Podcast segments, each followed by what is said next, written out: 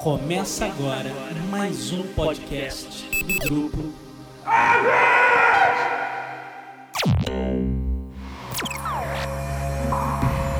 Set a course for the neutral zone. Warning, we have entered neutral zone. Warning, we have entered neutral zone. Olá pessoal, estamos de volta com o Zona Neutra, o podcast muito além da imaginação. Bem, a edição desta semana é toda dedicada ao Han Solo. Isso porque a Lucasfilm anunciou o ator que vai estrelar o filme sobre as primeiras aventuras do personagem, a ser lançado em 2018. O sortudo foi Elden Ehrenreich, de 26 anos, visto recentemente no circuito brasileiro em Ave César, dos irmãos Coen. Eu e Rodrigo Salem, correspondente da Folha de São Paulo em Los Angeles, vamos falar sobre essa escolha e também sobre o filme, a ser dirigido por Phil Lord e Christopher Miller, de Anjos da Lei e Uma Aventura Lego. Depois, continuando no tema, vamos falar de A Armadilha do Paraíso, o livro de uma aventura sobre a juventude do Han Solo, traduzido pelo Edmo Suassuna, que vai bater um papo comigo. Finalmente, para encerrar o assunto sobre o contrabandista coreliano mais famoso do cinema, nós falamos sobre Canalhas, livro que eu traduzi, que também é estrelado pelo Han Solo e escrito pelo Timothy Zahn. Então é isso. Acomodem-se na Millennium Falcon, aproveitem a viagem e lembrem-se, deixem o Wookiee vencer. It's not wise.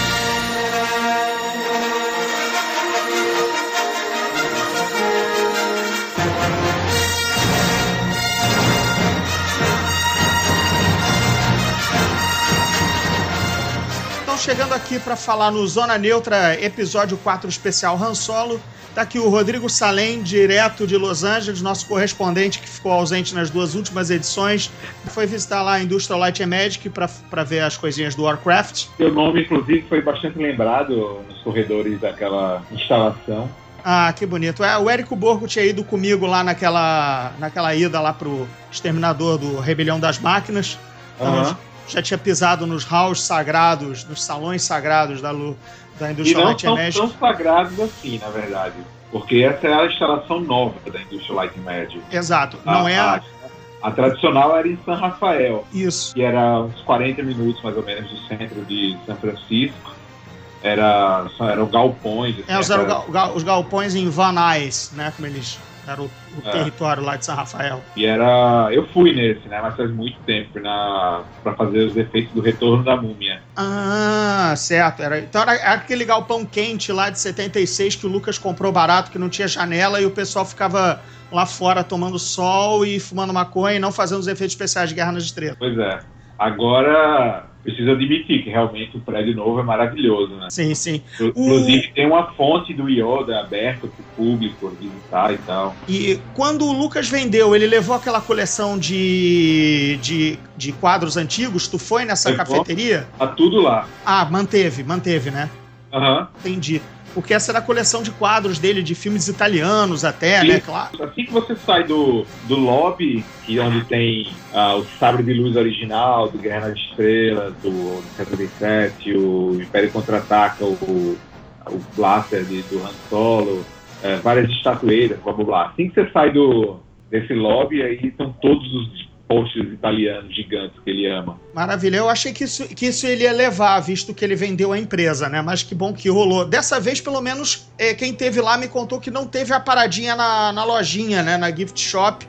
E na... fechado terminou. O primeiro grupo conseguiu ir ainda. Entendi. Mas- A gente não conseguiu. Graças a Deus, porque o dólar a 4 reais não dá. É, eu tenho ainda a minha canequinha do Jaba que eu comprei lá, porque, cara, enfim, é- tá escondida no fundo do fundo do armário pra nunca sair e nunca quebrar, entendeu?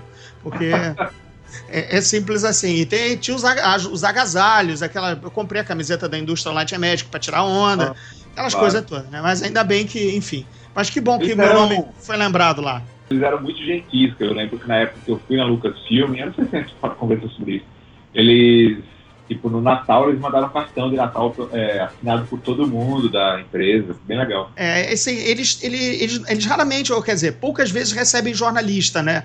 Aquilo não é um local comum, nem é aberto tão assim à visitação. Eles abriram mais, né, com, com Com essa nova, é, com a Disney e com a nova instalação, porque é muito bonito ali. Então, eles- acho que eles têm um eles estão mais preparados para receber jornalistas agora. É, eu lembro que tinham muito orgulho do pessoal que trabalhava lá e de querer mostrar como tudo era bacana. Cara, assim, ter visto a uma das Enterprises de Jornada nas Estrelas, sei lá, tipo, se bobear do 2, do, do Ira de Khan, ter visto Geleia do, do Caça-Fantasmas, uhum. né? não era só Star Wars, né? Você viu a história do efeito especial nos anos 80, é. em que tudo era feito pela indústria norte-americana. Exato. Não, tá tudo lá, né? Tipo, o ET, o original, é, a nave de Apollo 13, tá? De Impacto Profundo, tem todos os carros dos filmes do George Lucas, Spielberg, né? Tem tudo do Parque dos Dinossauros também. Então, é uma, é uma viagem no tempo bem legal. Uma nave que me impressionou ter visto foi a do Enigma do Horizonte. Ah, no meio daquelas todas, uhum. naquela grande nave. O filme, o filme B de horror, assim, e tal, que eu, eu particularmente eu gosto, gosto, bastante. Mas, mas vamos lá, já que a gente tá falando de Spielberg e tudo mais.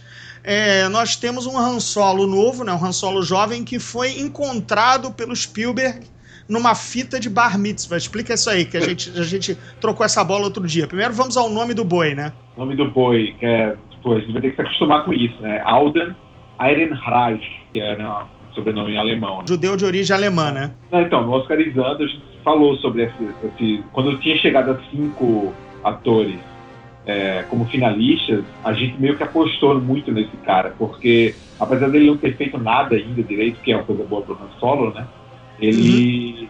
ele foi descoberto pelo Spielberg, que já coloca ele na, na, na frente de qualquer disputa, e foi aprovado pelos irmãos Coen, né? Então, ele é um ótimo ator. Não não, é, o selo de aprovação dos irmãos Coen, quem não viu, tá lá no cinema, já, mas quer dizer, saiu rápido do circuito, mas dá para correr atrás em vídeo.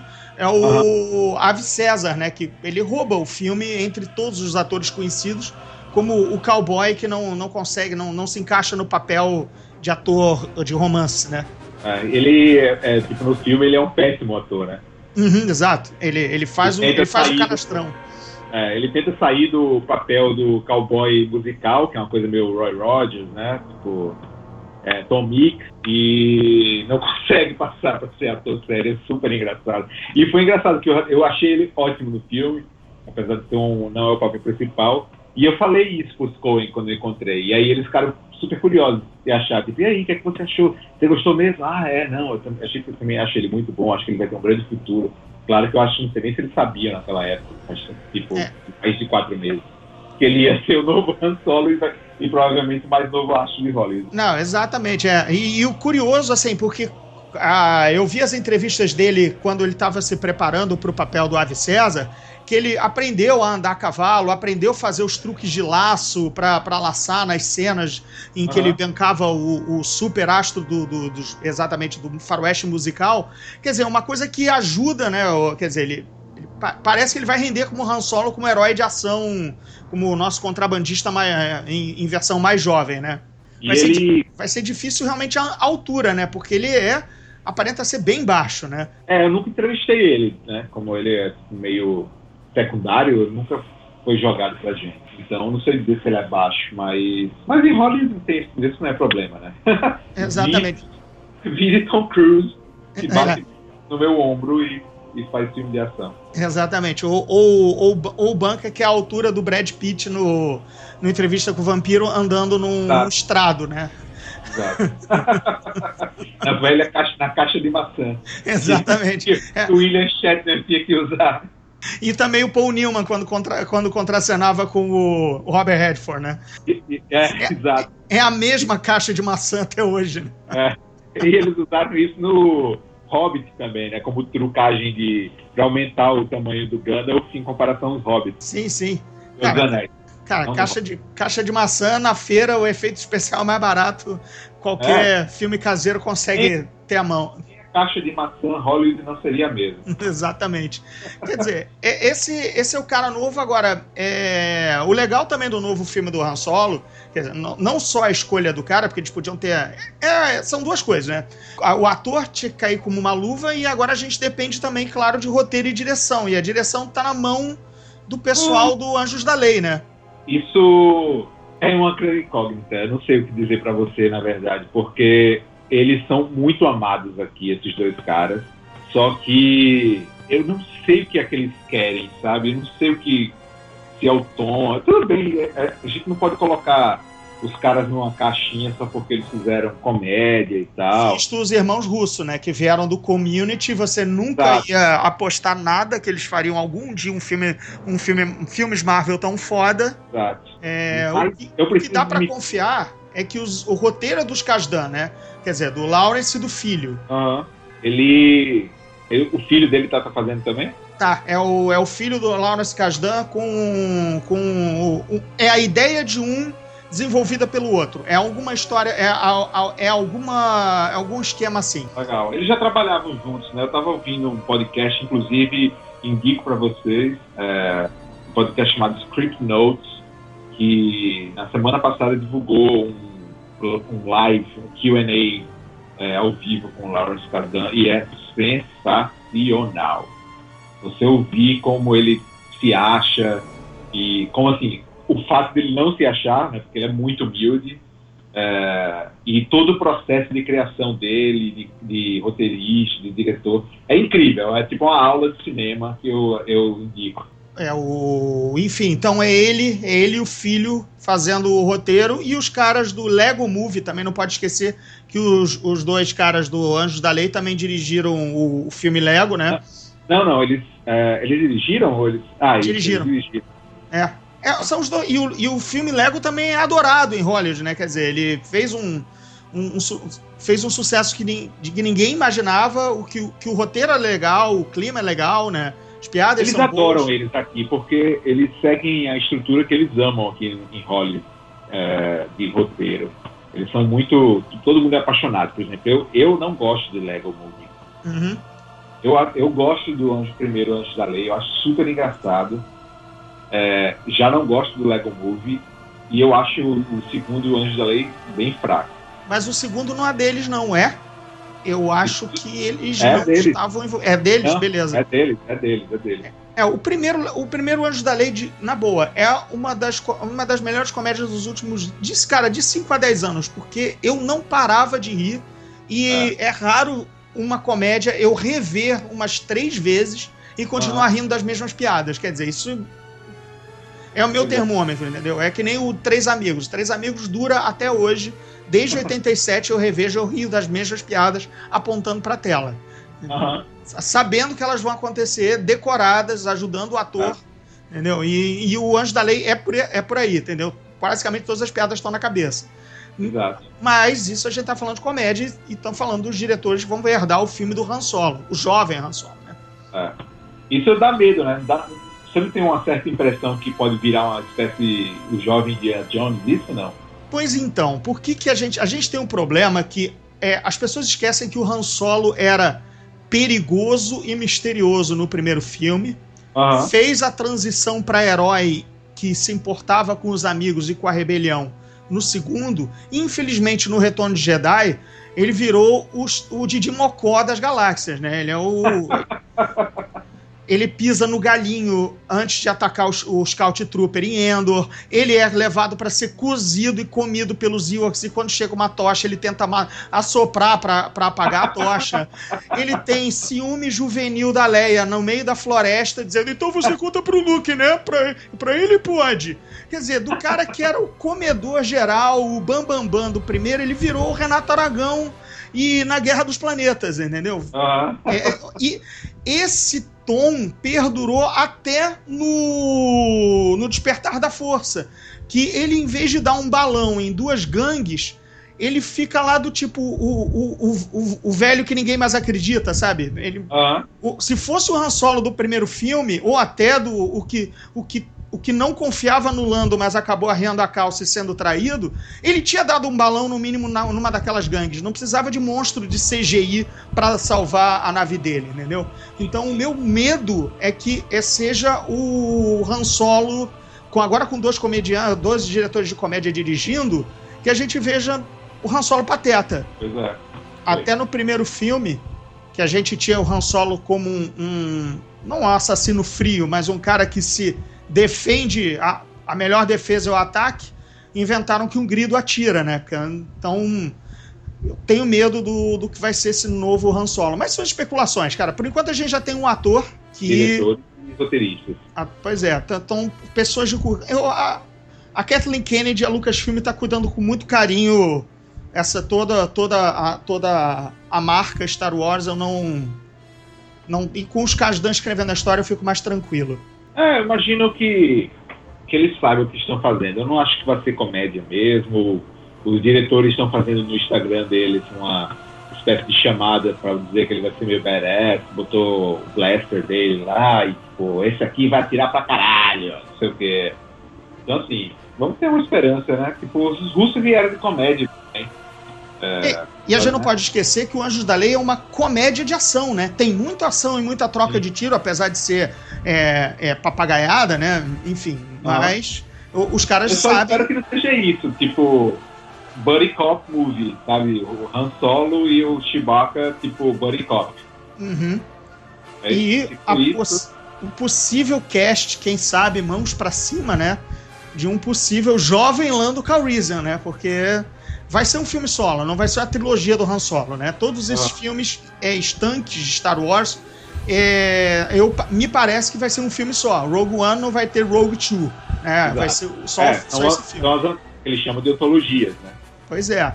Então, um filme do jovem Han Solo que não mostre o, o Lando Calrissian e, a, e o entrevero que eles tiveram, ou pelo menos o, a lendária, a, a lendária tomada da posse da Millennium Falcon, Aham. que, que envolve o Lando, porque isso não importa o material de universo expandido. No- nos filmes, de, que é material oficial, fica claro que a, a- que a, a, a Millennium Falcon era do Lando primeiro, né?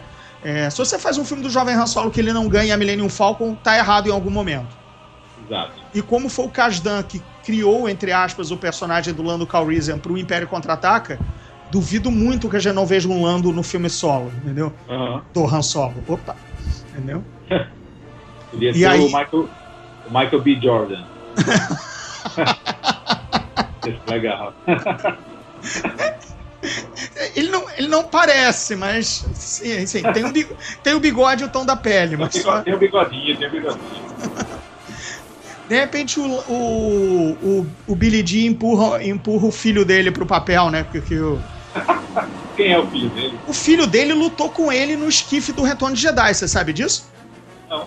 Um daqueles guardas emborrachados do Jabba, né? Que era o Nick, Barada e o Nicto e o Clato Barada Nicto, os três, é, os três alienígenas, que remete à frase clássica do O Dia que a Terra Parou. É, um deles é o filho do, do Billy Dee com os, seus, com os seus 15 anos, todo de borracha.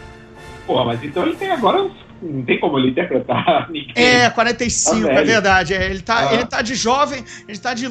Ele tá, quase- tá, na, tá na idade do Lando na Cidade das Nuvens, né? Exato. Aham. Então, de repente tem um netinho, não sei.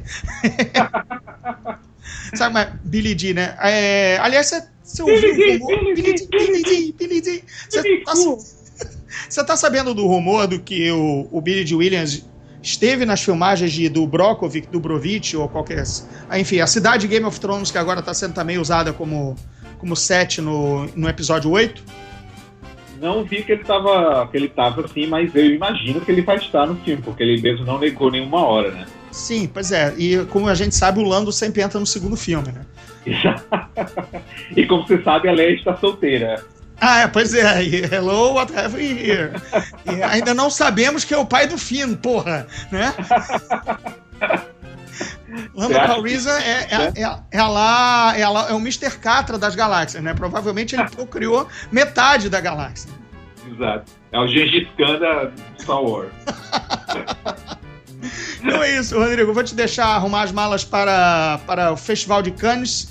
Eu tento pegar uma sonora contigo naquele, naquela correria lá da viagem e da cobertura para ver se você fala com, com Zona Neutra das novidades que você viu em Cannes. Ou. Cane, se você quiser ser snob, entendeu? Falarei com o nosso colega uh, Spielberg para ver o que ele fala sobre Han Solo. Isso. A gente já, já viu que a gente tá evitando falar o nome do moleque. A gente só falou uma vez para não dar um trava-língua, né? Vou falar três vezes, então, para Ele vai surgir ao teu lado, né? É o Candyman. Alden Ehrenreich. Alden Alden Ehrenreich. Precisamos decorar isso. Sim, pois é. E quando. e- e isso deve ter sido a mesma, a mesma sensação quando o Arnold Schwarzenegger entrou no mercado, né? Exato. Eu não Eu- falava. Eu lembro de uma resenha do Conan, o Bárbaro, que em português que era Arnold, cujo sobrenome é impronunciável, aí ela Ah. continuava a legenda, a, a crítica, entendeu? Eu disse. Mas, sabe, Faz sentido. enfim, né? Quando você lê uma- um texto desse de 1982, né? dez- quando você tinha 10 anos, é meio que grava, né? Porque você também não consegue falar o nome do cara. E hoje em dia, qualquer Exato. Mas pessoa no é planeta. Não, mas é engraçado que até aqui tem muita gente com, com dúvida de como se pronuncia certos nomes, sabe? Tipo, não é. Às vezes não é nem ignorância, do tipo, a gente não sabe mesmo. Tipo, é, Denzel ou é Denzel? Tipo, é, Charlize Theron ou Charlize Theron? Uhum. Sempre tem isso, você nunca sabe às vezes. Só quando É.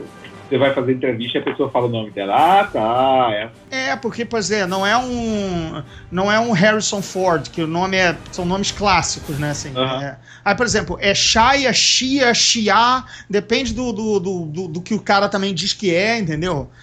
Ah. Não, eu quero que o meu nome seja Shia. Tá bom, cara, entendeu? Enfim, né? Mandou a gente dizer como é que fala o nome dele, né? Beleza, cara, obrigado pela participação. Agora a gente vai continuar aqui com o Zona Neutra, continuando com o Han Solo como a nosso, nossa pauta de hoje. Rodrigo, boa viagem, obrigado pela participação. Valeu, vai. I got a bad feeling about this. Bem, gente, continuando na, na pauta de Han Solo, especialmente as aventuras do jovem Han Solo, que são o tema do filme que vai vir pela Lucasfilm com o a, com Alden Ehrenreich como jovem Han Solo, a gente também puxa o mesmo tema que saiu o livro da Aleph, pela editora Aleph, Armadilha do Paraíso, traduzido pelo Edmo Suassuna. Então a gente chamou o cara para dar um plá, explicar melhor co- qual, qual é desse livro. Tudo bem, Edmo, beleza? Tranquilo aí. Bom, bom dia ou noite, sei lá, pro pessoal que tá escutando, dependendo aí do horário. Então, conta pra gente. É, o livro é da AC Crispin, né, um livro de 1997, e ela é conhecida pelo por ter feito livros de Star Trek. Mas conta um pouquinho do plot, da tu, do que, que tu achou do livro, como foi a experiência da tradução. Ah, é um livro. Ele é bem legal, é, é- é bem uma aventura espacial clássica, assim, né? É bem focado mesmo no, no Han Solo e, conta muito a história do Han Solo quando ele era, desde que ele era mais garoto, mais novinho, assim, tipo, o livro começa com ele com uns 17, 18 anos, mas ele tem os flashbacks para a infância dele, né? Conta um pouco da, do que que levou ele até esse momento do começo do livro, que ele é praticamente um escravo, a propriedade de um, de um pirata é, contrabandista, e ele mora com ele, o Han Solo ele mora no começo do livro numa nave, a, a sorte do mercador, que é, é um digamos, não, naquela época não tinha ainda definido, né, o, o que, que tinha acontecido antes da trilogia clássica. Então eles dizem que é um transporte de tropas reaproveitado da, da Guerra Clônica. Mas enfim, não, é, não responde a nada que a gente tenha visto na, na trilogia nova, mas também não, não atrapalha muito isso. É, né? Isso eu tinha lido que tinha uns erros assim de, digamos, de, de continuidade, né? Porque o livro é de 97, a gente só estabeleceu o que, que foram as guerras clônicas em 2002, né? Com o, com o filme, afinal, o Ataque dos Clones. Ah, E tem alguns diálogos que dizem que a nave é uma relíquia das guerras clônicas, quando, gente, é- é, ele na verdade já, já estaria, já, já Já estaria na época, né? Assim. É, não faz o menor sentido quando o Han Solo tem 18 anos é ser uma relíquia, né? Uhum. Mas isso é um daqueles pequenos detalhes também que não, não seria muito difícil se alguém quisesse dar uma uma ajustada, né? Uma, uma, uma revisada nesse, nesse aspecto da, do- do- da, da trilogia a segunda trilogia do Lucas não seria uma coisa muito impossível. É, porque as idades não batem muito. Mas fora isso, ele também fala muito de planetas mais. é, ou muito desconhecidos, assim, de, de periferia, que onde se passa a maior parte da história, ou Corélia, que são detalhes que não, não batem, não, não criam problema com nada. É, inclusive, no primeiro livro tem um mistério, eles botam todo um mistério do, de quem são os pais do Han Solo e que ele nesse livro ainda não resolve. Então você fica é, em dúvida por que, que o Han Solo virou. Quando o Han Solo era pequeno, alguma coisa muito ruim aconteceu com a família dele e a gente não fica sabendo exatamente o que é nesse livro, ele tem só memórias vagas ainda. É, pelo lance das memórias, é, ele, é, ele teve uma infância meio Oliver Twist, né? De é. viver com um bando de assaltantes, de, de, de pivetes e trombadinhas, Isso. né? Aconteceu alguma coisa, alguém sacaneou os pais deles, assim, alguma, algum golpe, alguma é, safadeza de. Não sei se. Não sei porque também não, não, não, não traduzimos ainda, né? Alguém fez alguma coisa com a família dele, ele perdeu os pais e foi posto na rua. E a descrição que, que eles dão do, do das pessoas em Corélia, elas têm um esquema meio famílias nobres brigando por pela primazia, né, para ver quem é mais posição poderoso. social. É, exatamente. Aí eu acho que o Han Solo se ferrou numa dessa. E aí ele foi encontrado na rua por, pelo esqueci agora o nome do sujeito, mas o cara que que é o grande vilão da vida dele nesse primeiro livro, que é o cara que também já traduziu o livro já até o foi ano passado, né? Então. Ah, a gente esquece, a gente esquece. Também não. Esquece. Só quando eu pego a continuação de um livro é, é que eu lembro os personagens do primeiro. Tá, é, isso é lembra de todo mundo, mas, mas para lembrar o nome desse cara eu não vou lembrar agora. Mas enfim, esse cara pega o Han Solo bem pequeno, aí, uns 7, 8 anos, e, e, e cria ele até os 18. Basicamente a trama do Guardiões do, da Galáxia, né? Pelo é. menos do filme, né? Que, que é um, um, um líder bandido de nave, né? É. Que, que pega, no caso, o Star-Lord e, e ele participa das falcatruas e da, da atividade criminal do cara é. até virar herói, né? É, mas o, o, lance é que o cara do... Essa, essa vida do Han Solo, ela é menos pirataria, é menos... É mais golpe, mais, né? Vez, é mais golpes.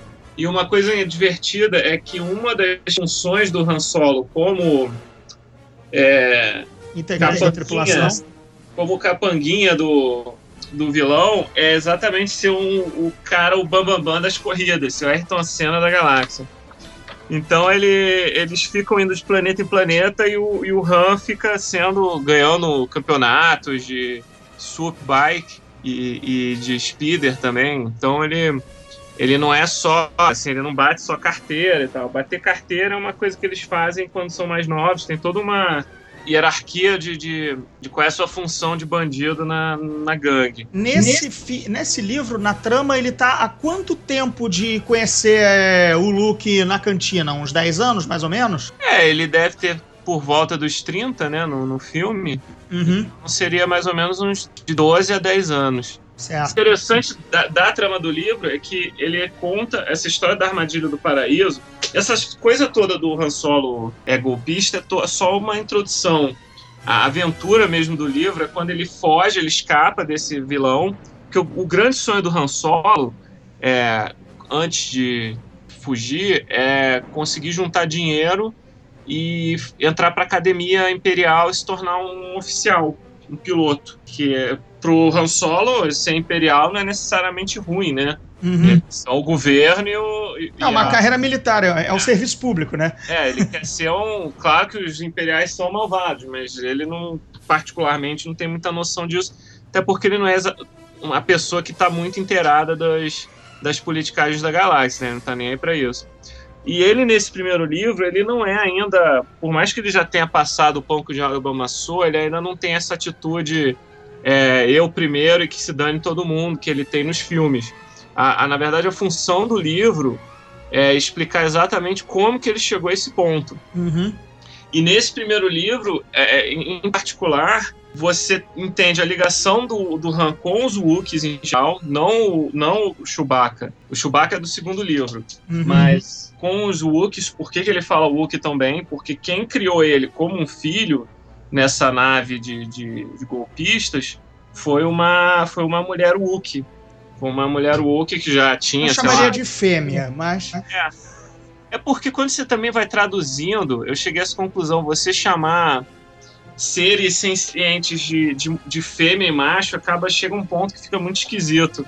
Uhum. Aí eu comecei até um livro que eu estou fazendo para essa editora que tem elfos e anões e, e, é muito estranho de falar fêmea de anão. Uhum. pode falar, não, mas às vezes a, a frase pede que a gente use um. Dwarf female, exato. ah, uma mulher anã, assim, uma coisa meio de gênero nas raças e tal. E aí eu acabei me, me, me acostumando a usar homem e mulher para o gênero de raças inteligentes. E para especificar seres humanos, usar humano e humano mesmo. É, um livro que eu tô traduzindo e não posso falar nada, senão a Aleph me esgana, mas eu mantive o fêmea e macho, mas apenas por uma questão muito social da, da, da- da- do, mundo em, do mundo em questão. Eu também é, seguiria a tua sugestão, seria o, o básico ou o mais indicado, mas não nesse caso. Eu tive que reverter para o fêmea e macho por conta de preconceitos e tudo mais e tal. Era, é, não posso falar muito, senão as pessoas vão acabar adivinhando o que está sendo e a Aleph está mantendo em, em as sete chaves. Mas, mas seguindo aí então. Então ele foi, ele foi criado por uma fêmea barra mulher Wookie, né? É, ele foi criado por ela, Deolana, ela era muito bacana, ela, e ela, ela se sacrifica para que ele consiga fugir do, do piratão na- no começo do livro. Aí você mandou um spoiler, você sabe que não É, mas pode... esse é o primeiro capítulo também. Ah, então tá beleza. Então, gente, é no primeiro capítulo. Não xinguem o Edmo, por favor, sem comentários abrasivos, entendeu? Não, mas isso também é aquela coisa super telegrafada, né? Claro. Que ele já deixa assim, desde o comecinho você já fica sabendo. Todo mentor tem que morrer, né, cara? Todo É, mundo que é. cuida, cu- todo mundo que cuida do jovem órfão, é, o cara morre, né? Do... É, a Deolana eu acho que não chega a durar 30 páginas, coitado. Ela volta muito nas memórias do Han e tal. Aham. E é engraçado que ele se esconde, ele, no que ele escapa, ele entra numa nave robótica, automática, e vai parar no, no planeta que ele, onde ele quer pedir emprego, porque ele tem um recorte de jornal com, com o emprego que ele, que ele já mandou um, um e-mail pedindo a vaga. É. aí ele chega, meio que, que é, sequestra a nave do robótica e consegue pousar. E o planeta para onde ele vai é um planeta com tempestades e, e coisas. É super difícil, super. Só pilotos de primeiríssima conseguiriam. E ele ainda tem que fazer isso sem ter controles para humanos muito bem posicionados, porque a nave era robô. E usando o traje espacial, porque não tinha atmosfera na, na nave. Ou seja, puro caô do Han Solo, né? cara? É. Aí ele consegue pousar e os caras, pô, tudo bem, a gente gostou do seu trabalho pousando a nave, mas vem cá, por que, você veio numa nave robô? E aí ele começa a desenrolar as historinhas dele, clássicos de, de Han Solo e tal, e consegue o emprego.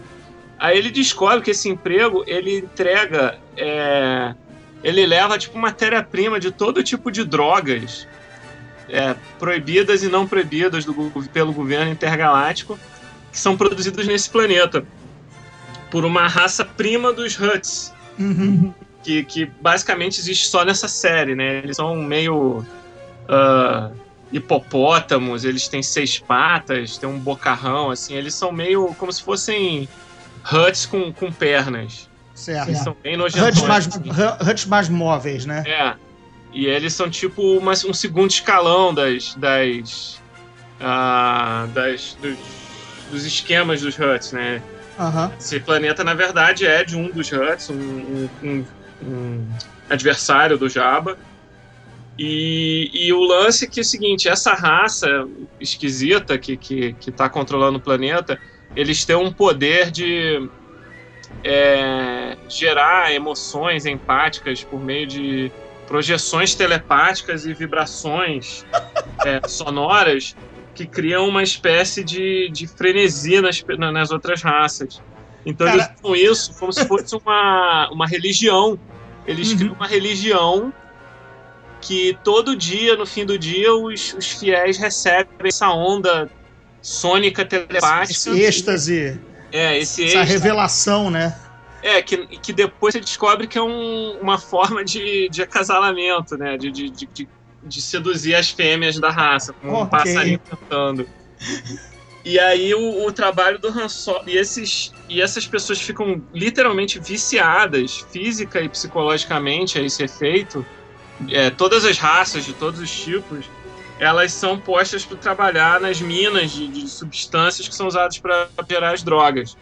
Então o que, que eles fazem? Eles, eles atraem as pessoas perdidas da galáxia em busca de um sentido com essa promessa dessa religião é, escravizam eles com efeito e, e aí essas pessoas trabalham até morrer ou, ou serem mandadas para serem escravas sexuais, Uhum. são mulheres, é, porque estão presas por esse efeito. Ou seja, essa é a armadilha do paraíso, de verdade. Exatamente. É o que dá nome ao título. É, e o Han Solo é o cara que traz os peregrinos da, da estação no- no- em órbita do planeta e leva as drogas.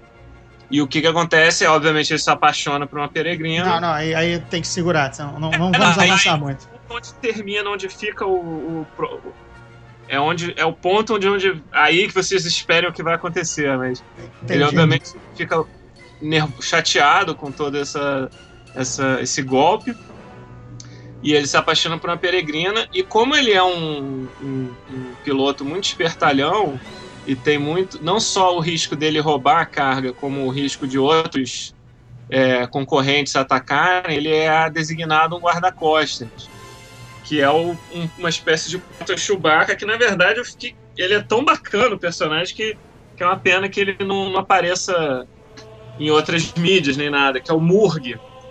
Que o Murg ele é de uma raça que são gatos gigantes, né? Aquela raça mais bacana que existe em qualquer tipo de.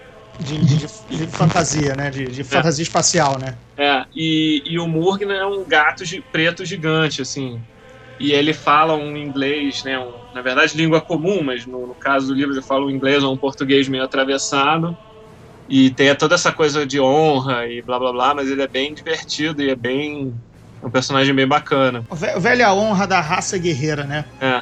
Você, você nota, quer dizer, eu noto pela sinopse, pelo, por exemplo, dessa raça que manda a onda psíquica que gera uma religião, que isso é bem mais, na verdade, aqueles planetas esquisitos de Star Trek do que Star Wars, né, cara? Não, não, é, é um, é um, um pedacinho de Star Trek plantado no, no universo, mas eu acho que isso é bacana, porque um- uma coisa que a gente tem com a saga Star Wars em geral é que é tudo no plano mais épico e, e é tudo sempre o destino da galáxia. E Na família Skywalker, né?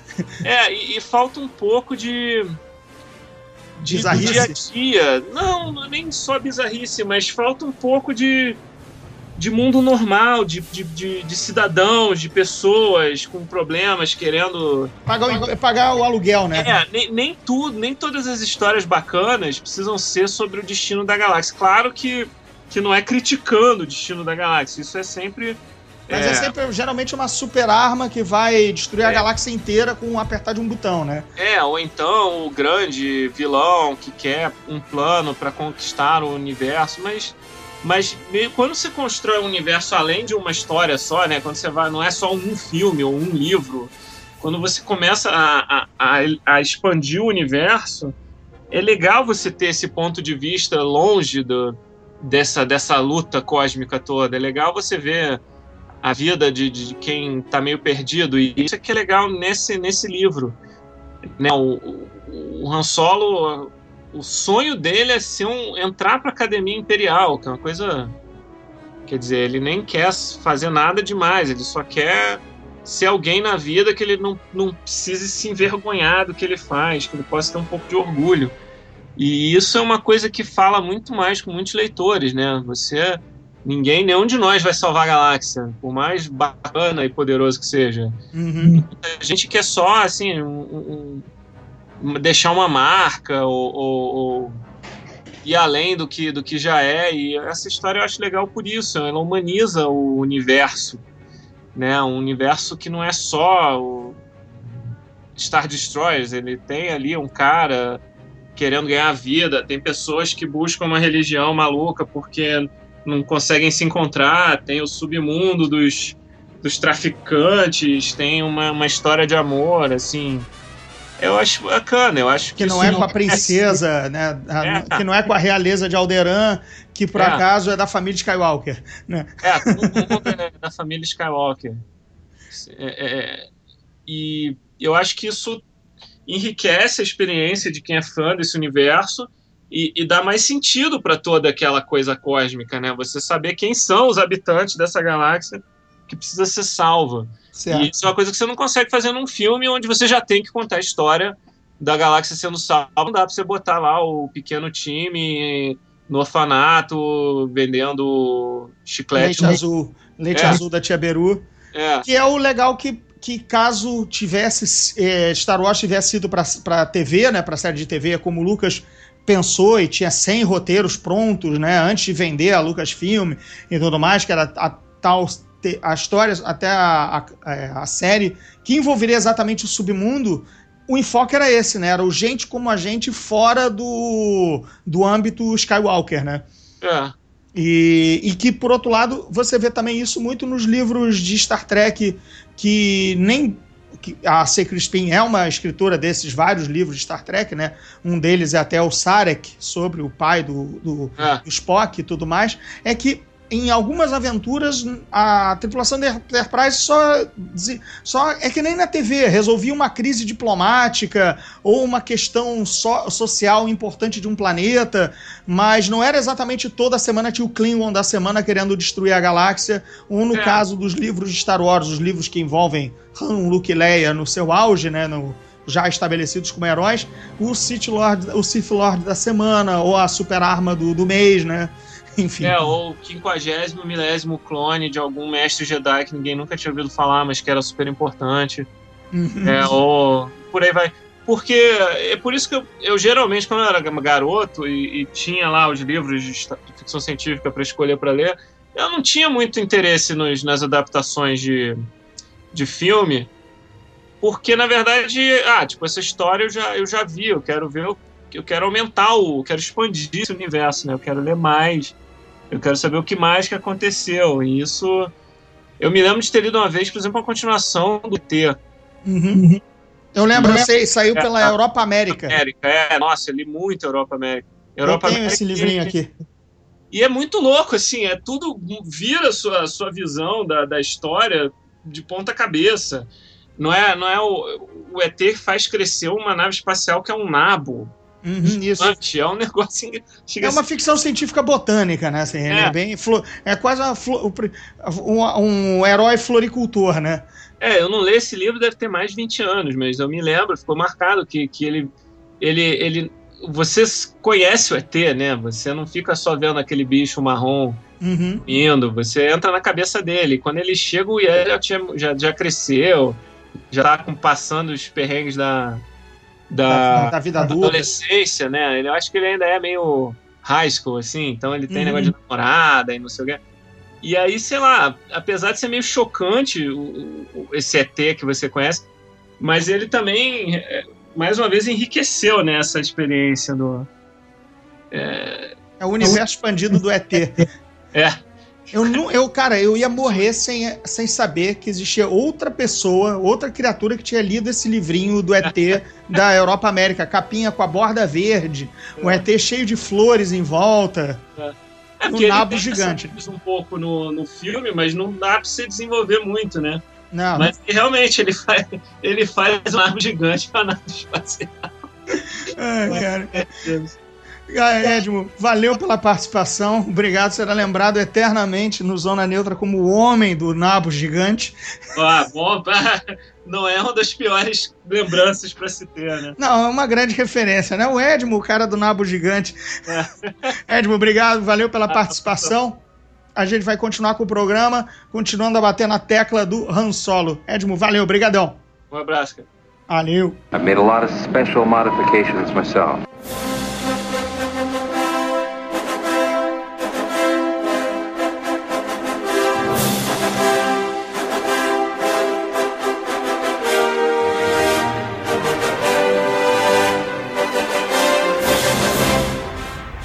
Bem, e a nossa última parada dentro da Millennium Falcon é em Scoundrels, ou Canalhas, como o livro do Timothy Zahn vai ser batizado aqui no Brasil. Esse, na verdade, é o último livro dos 10 que o Timothy Zahn escreveu sobre Star Wars e é uma aventura do Han Solo que é ambientada entre Guerra nas Estrelas e o Império Contra-Ataca e é um é um golpe, é um, é um a trama é um golpe. Não tem nada a ver com Jedi, não tem nada a ver com dominação na galáxia, não tem poderes com a força.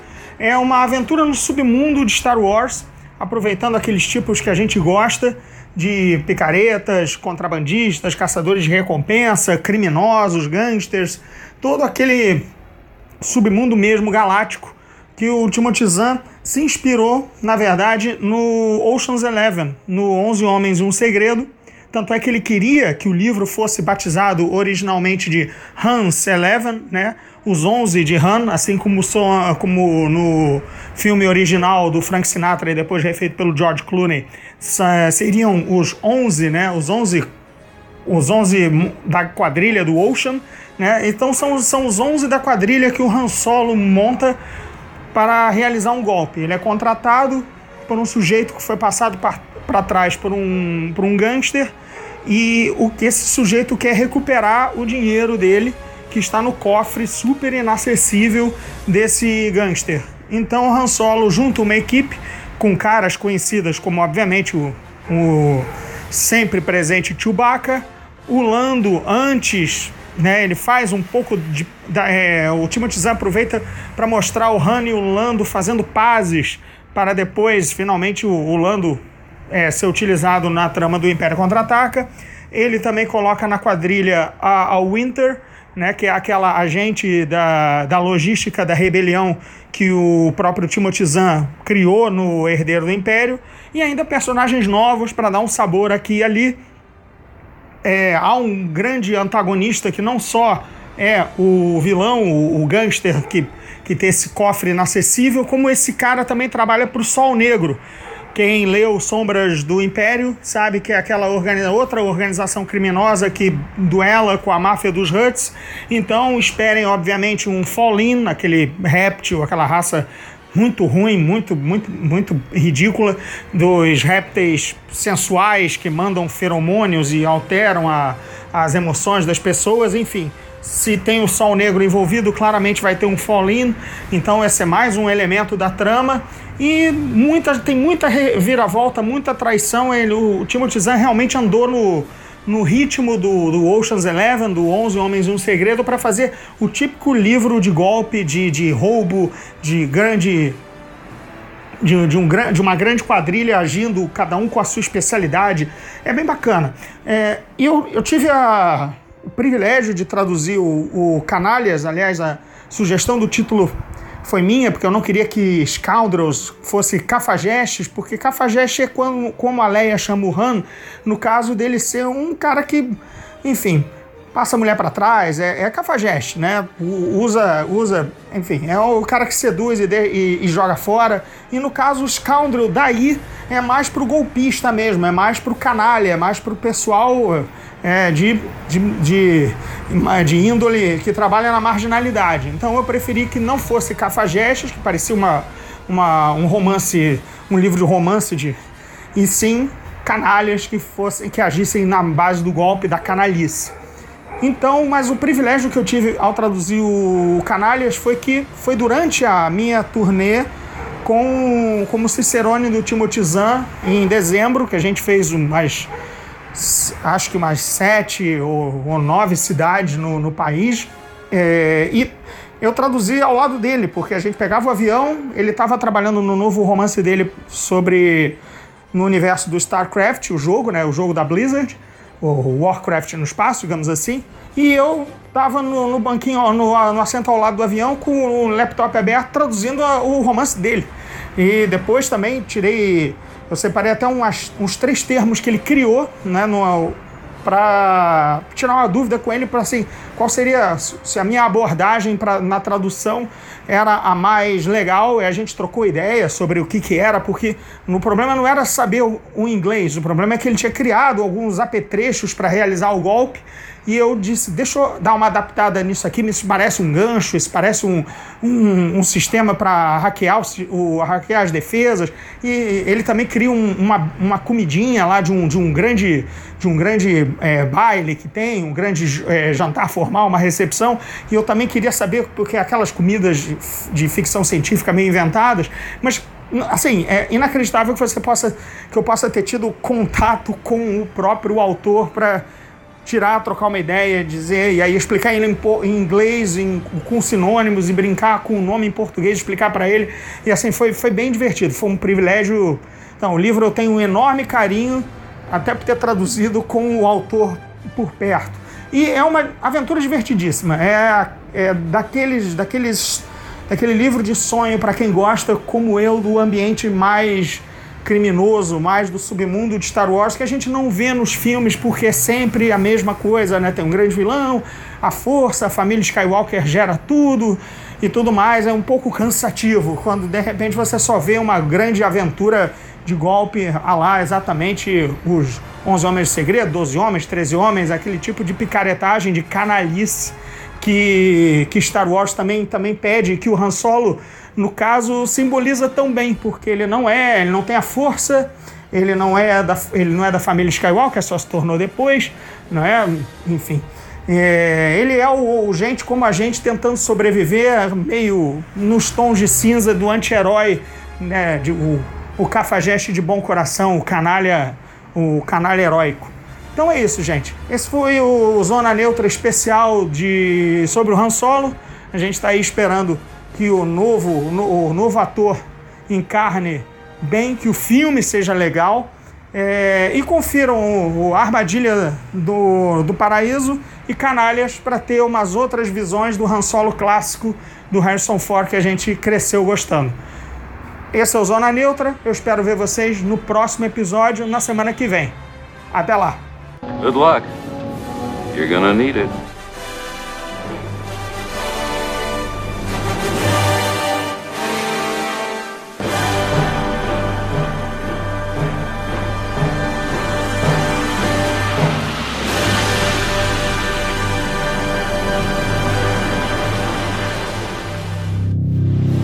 Esse podcast faz parte do Epic Cast do grupo.